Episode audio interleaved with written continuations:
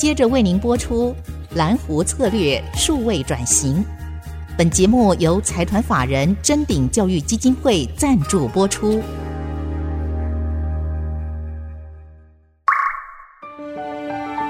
蓝湖策略数位转型，让主持人简真富与您提升决策品质与产业升级，掌握先机。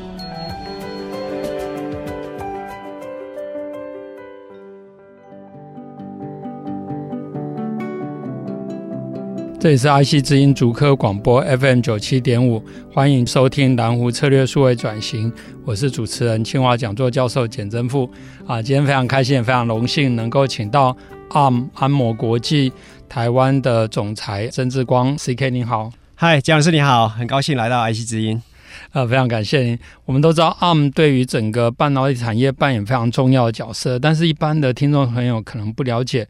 ARM 的 business model 或是所谓的 IP 或矽智财，在我们的半导体产业里面扮演什么样的角色？可不可以先请您做个说明？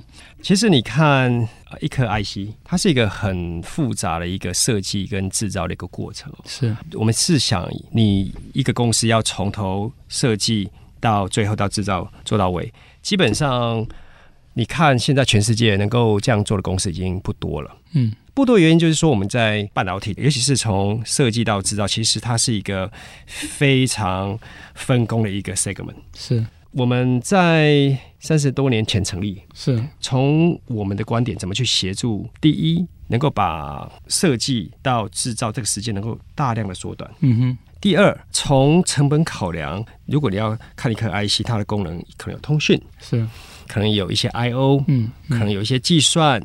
可能有一些 AI，你如果要召集这么多公司到一个公司一个组织，其实是非常困难的。是。第三，我们怎么样能够协助我们的客户，能够在 ARM 的一个基础上，尽快的把它的产品做到一个 cost effective。嗯哼。所以基于这三点，我们从三十多年前，正确来说是一九九零年的时候，从 Arm Computer 分出来，就决定我们必须要有一个 global licensing 的一个 model。是。是那实际上是什么样的概念呢？就是我们把 CPU initially 是。设计好，让我们的半导体 IC 设计的客人能够把我们的 CPU、security、GPU 还有很多的 bus 能够把它整合在一起，再加上它独特的 ISP 的技术、影像技术，它特别的 AI 的技术，可能很厉害的通讯 RF 去整合成一颗 IC，因此他不需要去担心说啊，糟糕。我需要一颗高功耗、非常 powerful 的 CPU，我自己从找人到设计出来，可能需要五到八年。是，但是 ARM 有很 consistent 的一个 roadmap。是，是我们 custom 可以去从这个 roadmap 里面去挑哦。我要高功耗，我要这一颗。嗯，那我要一颗能够撑五年电池的这颗 SOC。哎，那我有非常低功耗的 computing 的 technology 可以给我们的客户使用。所以这是是一个 IP 的概念，嗯、有点像是我们提供这个乐高，嗯哼，让我的客人能够去组组组，最后把它组成一颗完整的带 package 带，放到他们的制造伙伴，嗯哼。去做制造，去做封装，去做测试，最后在你的各式各样的三 C 产品里面，荧幕也好，是。或是 camera 也好，手机也好，嗯、各式各样的三 C 装置，让我们来使用。嗯、所以，我们从三十多年前维持这样一个 business model，、嗯、也从一个小小的一个剑桥的一个谷仓，是走出到。全世界有超过六十几个 branch office，是当然台湾就有两个 branch office，一个在台北，一个在新竹。那我们在台北、在新竹都有合作各式各样的一个伙伴，包括 OEM 伙伴，包括半导体设计伙伴、半导体制造的伙伴，甚至很多很多的软体的供应商。借由能够建立这样的一个生态系统，嗯，让我们的客人以及他的客人能够尽快把他的产品推到市场上，是，而且不是只有 hardware。现在我们用手机，嗯。最重要就是里面的 APP 是能够让这些开发者把他们的这些软体 mount 在他的这些呃 device 上。是那举手机是一个例子，创造出这样的生态系统，让大家能够更快的去 enjoy 三 C 以及 IT 所带给我们的 benefits。是。我记得在十几年前在，在呃访问剑桥大学的时候，有幸也到 ARM 的总部，那时候还写了一个哈佛个案。诚如刚 CK 讲，就是说当初从谷仓我去的时候是两个 building，然后中间一个很漂亮中庭，然后在在里面就是人来人往的讨论，让我印象非常深刻。那当然现在 ARM 的规模又更大，而且是无所不在，而且让我更 impressive 是 ARM 从本来是一个。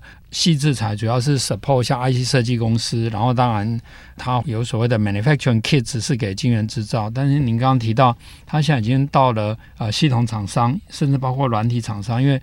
软体它的效能要发挥更好，其实要了解 ARM 的这些架构，然后再啊、呃、被被 embed 在系统里面，才能够做更好的优化。所以 ARM 几乎是无所不在了。我们 我们每个人的手机啊，各种穿戴式的设备，到呃刚刚看得到的东西，其实让我想到一个事情哦。虽然我现在已经在学校当老师，有点惭愧，就是这个我念大学的时候呢，因为社团活动参加很多，所以所以那时候每次到了关键的时候要交作业的时候，我就要找一些 IP provider。哎，C K 兄，哎，这个数学的学霸，然后我就可以这个微积分的作业抄他的，然后别的作业抄抄别的同学，所以我就觉得说，这个西字台 provide 有点像这样，对吧？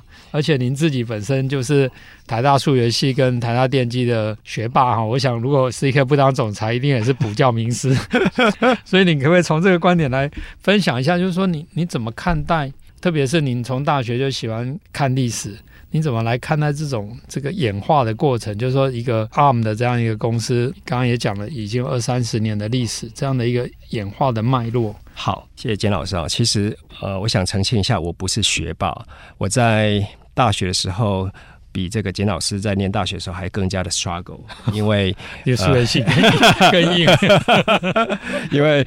在那样数学、数学啊、物理，其实都是一直我在高中时候想要去主修的一个方向哦。到台大数学之后，才发现哇，这个人外有人，天外有天哦。所以对我来讲是一个非常大的一个 shock，因为发现同学几乎都是天才，或是天才中的天才哦。那就是我也很坦白的说，其实我在大学的过程，其实我经常呃回家第一步就是跟我爸说，不好意思啊，这学期我有几科可能不是没有拿到优而已哦。可能被当的可能都都有机会啊、哦，所以我要跟我爸说：“哎，你要做点心理准备，这个成绩的这学习成绩不是很好看。”就是我是这样子一路一路走过来，然后面对人生的挫折哦，那这就是我自己啦，从一个乡下的小孩进到台大来所遇到的一个冲击哦。那其实从 ARM 我们起源是在一个剑桥的一个谷仓是。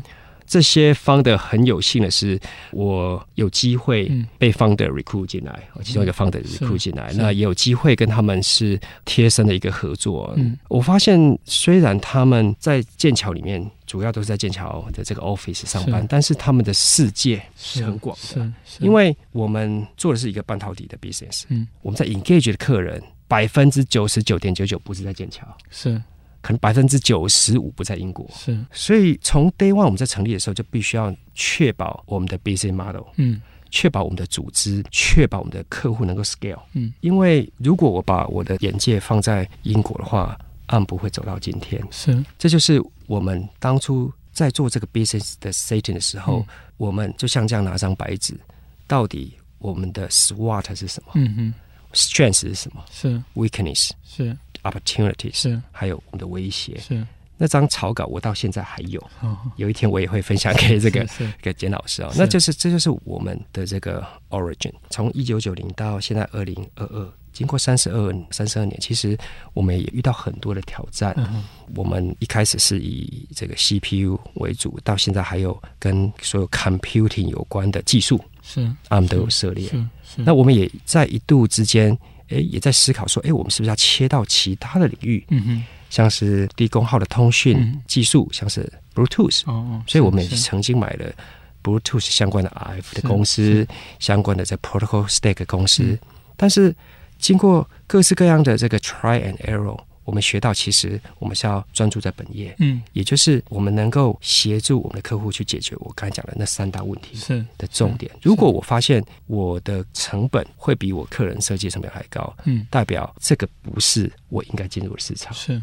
所以从过去三十多年前到现在，我们也是经过了很多的一个尝试、嗯、，try and error，才能够今天这么多广大的生态系统去接收。那另外一个我想要去说明，就是其实我们专注在本业，嗯，但是呢，我们会把很多的技术开源。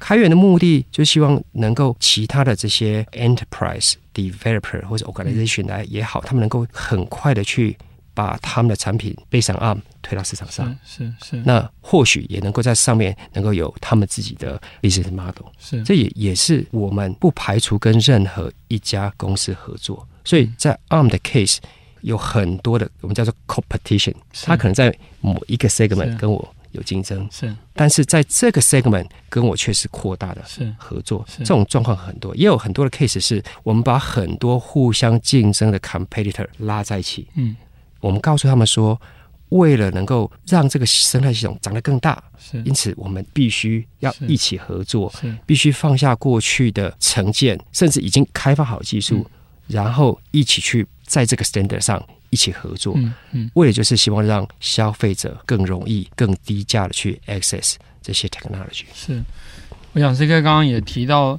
一方面是 share 这个 ARM 的演化的过程，还有一开始就明确的定位。而刚刚所提到的这三个 core value，刚好也跟蓝湖策略所提到的高筑墙，第一个。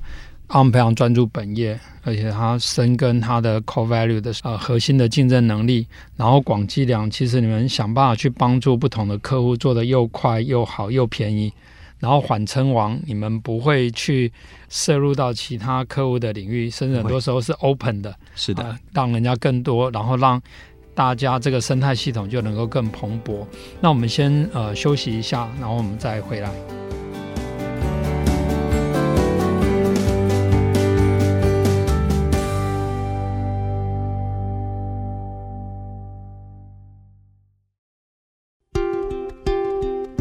欢迎回到蓝湖策略数位转型，我是主持人清华讲座教授简正富。今天非常开心，非常荣幸，请到阿某国际的总裁 CK 呃曾志光曾总裁。呃，CK 您刚刚也提到了。整个 ARM 的一个发展的一个脉络，而且您在刚开始的时候就是这个 ARM 的口方的把您 recruit 进去，然后跟着 ARM 在成长。当然，您自己也在易华电脑，在其他的这些公司都一直表现非常杰出。不过，您在三十七岁的时候啊、其实你现在看着还是三十七岁，但是我是说，哎，你在三十七岁的时候，你反而决定呃自己去转战这个物联网的新创公司，呃，而且做得非常好，也因为做得很好，ARM 又再把你找回来。您可不可以稍微跟大家分享一下，也让现在呃听众朋友来了解，一个是国际型的大公司，另外一个是 AI 或是这种云的新创，这两个中间的转换，刚好您同时都看到了，跟大家分享一下这个经验。谢谢金老师哦。我第一个从研究所毕业之后的工作就是进到美商，是就是美商易华 Cadence 电脑。美商的好处就是，其实它是一个非常有制度，而且它会针对员工，就算你是基层员工，会栽培你。我进去的第二个礼拜，他们就把我送到北京，是我有机会能够遇到全世界最优秀的工程师。嗯，我们坐在一起来讨论技术，讨论我们公司的产品，讨论如何去服务客人啊。是，这对我来讲是一个非常非常。难得的体验，因为第一我是新人，我什么都不会，嗯，但是他们却愿意这样子投注资源栽培我。第二，这个世界马上展开了。因为我的旁边的邻居不再是台大同学，而是来自于北京非常优秀大学的这个毕业生，是。让我去想到说，好，我们应该如何去 prepare 自己的 career？因为那时候有分红配股，有各式各样的一个好的一个报酬的公司，可能我自己也傻，我没有去想太多关于我要在多少年纪赚多少钱，要退休，那而是我觉得去做对于我在那个时候感觉是对的事情，是是，但是我我认为是对的，别人不见得。认为是对的，嗯嗯，But that's okay。是我发了我自己的内心的想法，觉得嗯，这应该是对的，那我就去做了。这就是一个机缘巧合啊。后来当然加入另外一家科技公司，叫做建兴。嗯，在现在已经没有这家公司了，因为它被光宝又合并进去了。哦。对，那个时候在建新的时候，我们在做的是一颗。多媒体 MPEG-4 IC 的一个开发，嗯，开发的原因就是因为在市场上并没有类似的产品。那个时候，包括我，包括我们的组员，包括我们的同事，因为我们人不够，所以我们必须找更多资源去开发这样一个技术跟产品，只好哎，我又不要脸的回到台大找以前的学长、是。学弟、导师帮忙，那我们能不能一起组一个团队来开发这样一个技术？那这样的一个专案也进行了大概将近十二个月左右。嗯、有一天，我们的协理就把我叫到旁边去说：“哎，CK，我得很遗憾的告诉你，这个专案要被 suspend。哦”我说：“天哪！”是为什么会被 suspend 啊？嗯，因为当初在做产品、在做 spec in 的时候，在做市场分析的时候，觉得这是对的啊。嗯嗯。那这时候，我们的协理非常语重心长，就说：因为有一家公司，他要提供整合性的东西出来了，所以我们自己开发的东西，可能在出来的时候，市场已经会有类似的产品。而且、哦，这对我来讲是一个很大的冲击，因为从一个做工程立场、做产品立场，我们一定是全力以赴把产品做出来。嗯、是。但是在做产品的时候，却没有回到刚刚我我提出来的如何去做 SWOT 分析。是，是，如果我们当初有做一个很清楚的 SWOT 分析，知道这就是一个威胁，嗯，那我们应该在那个时候就应该提出相关的策略。我到底还要不要做这个专案？是是，是，要做的话，应该怎么做才能够面对这样的一个威胁？是，因此最后我离开了建新。哦，在这个过程当中，我知道 business 的一个 analysis 绝对是一家。公司经营最重要、最重要的根本，嗯、很妙的就是我又回到 Cadence 那时候，呃，我是应该是全公司第一个没有业务经验的业务，所以呃，唯一是你有使用者经验，所以所以我得说，可能我们那时候呃的总经理也心脏非常大，是。愿、呃、意。呃，收我这样的一个 candidate 啊，所以在 Cadence 做历练，我才真的去了解到底什么是 business。是，如果 business 的分析方向不对，我们就不应该做这样的一个 business，、嗯、不应该做这样投资，因为你这样投资都是员工的心血，嗯，我们股东的这个投资，所以这个对我来讲是一个很重要的学习，如何。Run business。Uh. 那我在 Cadence 做了这些年的业务之后，刚好有一个机会，Arm approach 我，他说：“哎、uh 有一个有一个很不错的机会，他希望啊、uh. 呃、我来尝试。”嗯哼。那那个时候，包括跟 Arm 的几个主管谈，我发现，在二零一零年的时候，Arm 正要从手机跨到其他的平台，uh huh.